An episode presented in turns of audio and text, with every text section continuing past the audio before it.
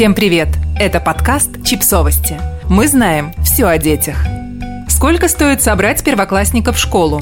На 55% дороже, чем в прошлом году. Такие дела, дорогие родители. Отправить ребенка в школу стало еще дороже.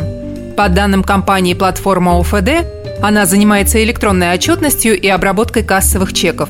Набор канцелярских принадлежностей для первоклассника подорожал больше, чем наполовину.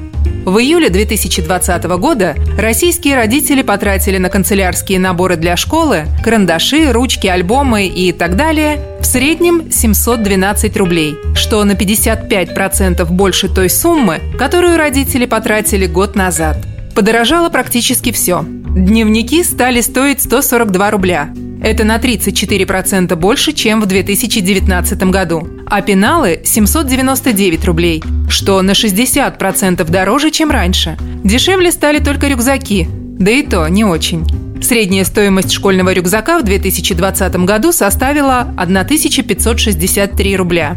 Средняя стоимость школьного рюкзака в 2020 году составила 1563 рубля. И это на целых 3% меньше по сравнению с прошлым годом. Эксперты платформы ОФД отметили, что в этом году российские родители чаще делали выбор в пользу более качественных и, как следствие, более дорогих школьных товаров.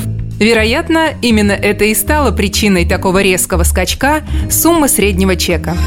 Подписывайтесь на подкаст – Ставьте лайки и оставляйте комментарии. Ссылки на источники в описании к подкасту.